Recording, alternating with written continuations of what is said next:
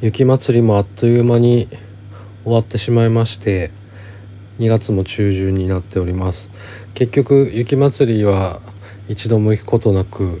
うんと、大福ビスケットのお散歩のりさんの動画で雪まつりを見たぐらいな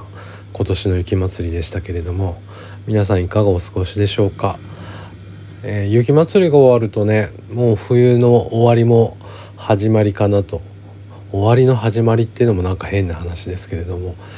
まあ冬は乗り越えたかなっていうような気分もしますけれども相変わらず雪は降ってまして寒い日が続いております。では「らしくあるラジオ」スタートです。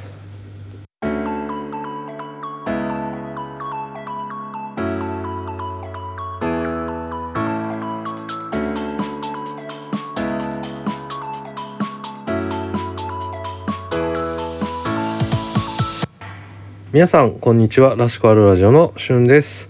えー、雪まつり終わりましたけれども雪まつりの雪像って終わった次の日から壊し始めるんですよね。あのー、溶けて崩れたりっていう危険性があるのでもう終わった次の日の朝から重機が入りまして全部壊していきます。でその後はもう雪の山が残ってるだけっていう感じでまああのー世の中の儚さじゃないですけれどもね、あの終わったなっていう感じがする大通公園になります。でまあ雪まつりが終わったらもう春に近づいてきたなっていう感じもあるんですけれども今年はどうもちょっと雪が多い感じなんでまだまだ春は遠いかなと思ったりもしますけれども駐車場の木のね目がちょっと大きくなってるなっていうのが見えましてまあまあ雪が多い中でも春は一歩一歩近づいてるのかなって思う今日この頃です。本州の方ではね春の兆しっていうのは見えてきてるんでしょうかね。と沖縄の友達のインスタグラムで桜を見に行ったっていうのがありましてあ日本ってやっぱり広いんだなっていうのを感じる今日この頃です。で今日は、うん、先日職場でちょっと盛り上がった不思議体験の話であの思い出したことがありましたのでもう話していこうかなと思います。もう今日の話は信じるも信じないもあなた次第ですというところでまあまあ現実的なものなのかどうなのかっていうのもありますけれども聞いてください。あのー2002年の11月3日にですね、うんとまあ、当時の相方と一緒にいてあのお休みだったんでどっかに出かけようということで朝ごはんを作ってました。で前日になんか鍋かなんかしたのかカセットコンロをね台所置いてたんですけれどもあの普通のガスコンロの熱がそのカセットコンロに移りまして、うんと家でガスあのカセットコンロが大爆発しましてで当時田舎の町営住宅に住んでたんで 3LDK の部屋に1人で住んでたんですけれどもあの窓ガラスが全部ね割れるような大きな事故になって、まあ、あのニュースとかでも出るぐらいだったんでちょっとお恥ずかしい事故だったんですけれどもまああの、まあ、服は着てたんですが出てるところが全部やけどしまして、まあ、顔から腕から足からっていうところでやけどしたんで救急車で運ばれていきました。でまあやけどの範囲も広いということでなんかいろんな機械つながれて集中治療室みたいなところにいたんですけれどもその時にあの寝ていると体がですねだんだん浮いてきたんですよね。で浮いてこう方向転換を始めたんですよ。自分の寝てた向きとこう90度違う方向を向いてるなと体がこう回転し始めたんですよね水平に。であこれはもしかしてやばいやつかもと思ってずっと戻れ戻れ戻れってって念じてましたしたらシュッと体に戻って自分の体にの何ですか気持ちと体が一体になったというか元に戻ったんですよねでまあまあ後から考えるとこれで抜けていくと抜けてシュッといってしまうと死んでたのかなと思うとうんちょっと怖かったかもっていうことがありました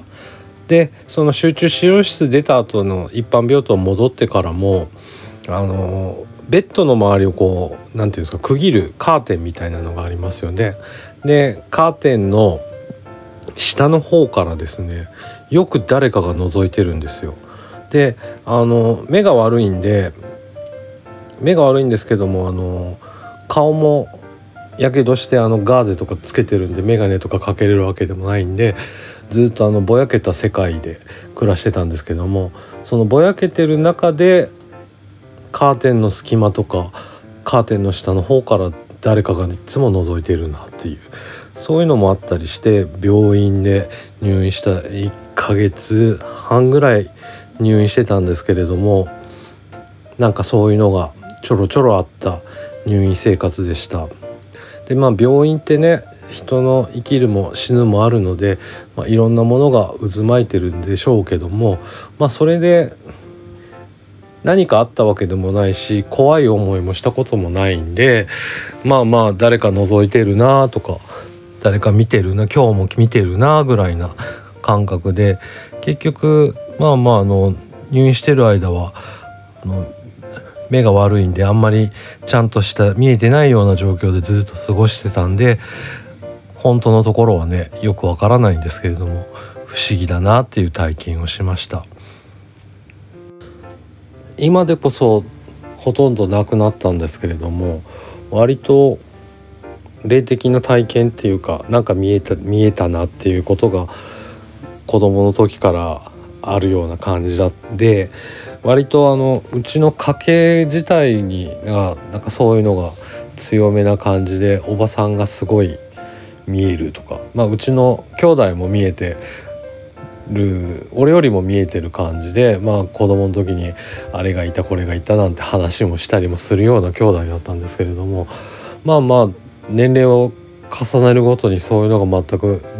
なくなってきた感じはあって今は全然ないんですがなのでそのカーテンのね隙間からなんか見えたところであなんかいるなぐらいな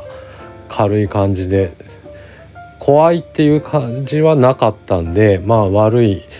人じゃないんだなぐらいな感じでしたね。ただまあ病院はねやっぱりいるんだなっていうのはありますよね。まあまあなんか不思議不思議ちゃんのような話になっちゃいましたけれどもまあ信じるも信じないもあなた次第ですというところです。えー、話は全然変わるんですけれども明日30年ぶりにスキーに行くことになりました前のなんかちらっとですね職場の若い子とスキー行けたらいいねなんて話をしてたんですけれどもちょうど休みが一緒になりの日がありましてじゃあ行こうということで今計画をしております。で明日集合してスキー場に行くんですけれども30年ぶりのスキーで果たしてどれだけできるものなのか体が覚えてるものなのかっていうところです。でもその30年前に辞めたのがうんと学生のもう4年生の終わりぐらいなんですけどもあのすごい大きな長いコースのスキー場に行ってまあまだそんな上手じゃないんで友達らはうまいんでみんなもうジャーッと行ったんですけども一人で、ね、後から追っかけてる中で大転倒しましてあの足をくじいた感じでいや足も痛いしなっていう足も痛いしなんかだんだん吹雪いてきたし一人ぼっちだしみたいな感じでまあまあやっと降りてきたんですけれどもその後にゲレンデに立ったらなんか恐怖感が急に出てきて滑るのが楽しいってよりも怖いっていうのが前に出てきたんでもうそれ以来スキーはずっとやってなかったんですよね。でもう道具も処分しましてそ、えっと、北海道にいながらウィンタースポーツをずっとしてなかったですけれども、うんと、やっぱ冬山に行くようになってあのバックカントリースキーとかしてる人を見るとねやっぱりちょっとかっこいいなとか楽しそうだなっていうのが思うようになりましてじゃあちょっとスキーでその後輩のね若い子はもうすごくスキーをやってる子だっていうんでまあやってみようかなっていう気分になってるところです。ただねあのうちの職場ってなんか不思議であの前にスキーのインストラクターやってたとかいう人が23人いましてそれは北海道からなのか分かんないですけどまああのバックカントリーってどれぐらいでできるって聞いたら、まあ、10年ぐらい続けてやってないとできないんじゃないっていう話になってまあ10年やるとね10年スキー続けたらもう60過ぎちゃいますんでまあおそらくバックカントリースキーまではいかないのかなと思うんですけれども久しぶりのねスキーでどんだけできるかによって今後のスキーのやり方というか自分のねスキーやったりするのが変わってくるのかなと思います。でやっぱり板も変わりましてその30年前っていうのが長いスキーだったんですよね板が身長から、まあ、20から30センチぐらいの長さのスキーが基本みたいな感じで。でスキーができないくせにね学生時代あのスポーツショップでスキーの板売るバイトとかやったりしてもうただの何て言うんですかね知識だけというかあの教えてもらった知識だけでスキー板を売るっていうような偽物の販売員とかやってたんですけれども本当にその時はただただ長いばっかりっていうスキーだったんですけれども今の板って本当短くなっててでちょっと太くなってるしなんか安定はしやすくなったっていうのは聞いたんで前よりはちょっと滑れるんじゃないかっていう期待感で今いっぱいです。まあ、またあのスキーの話はね次の回とかでもお話できたらなと思ってます。ツイッターの方でも画像を上げてきますんで、うんと、見てください。今回はここまでにしたいと思います。えー、ツイッターのアカウントアカウント？あの概要欄の方にね貼っておりますのでよかったらつながってください、えー、今週も聞いてくれてありがとうございますまだまだ寒い日も続きますので、うんと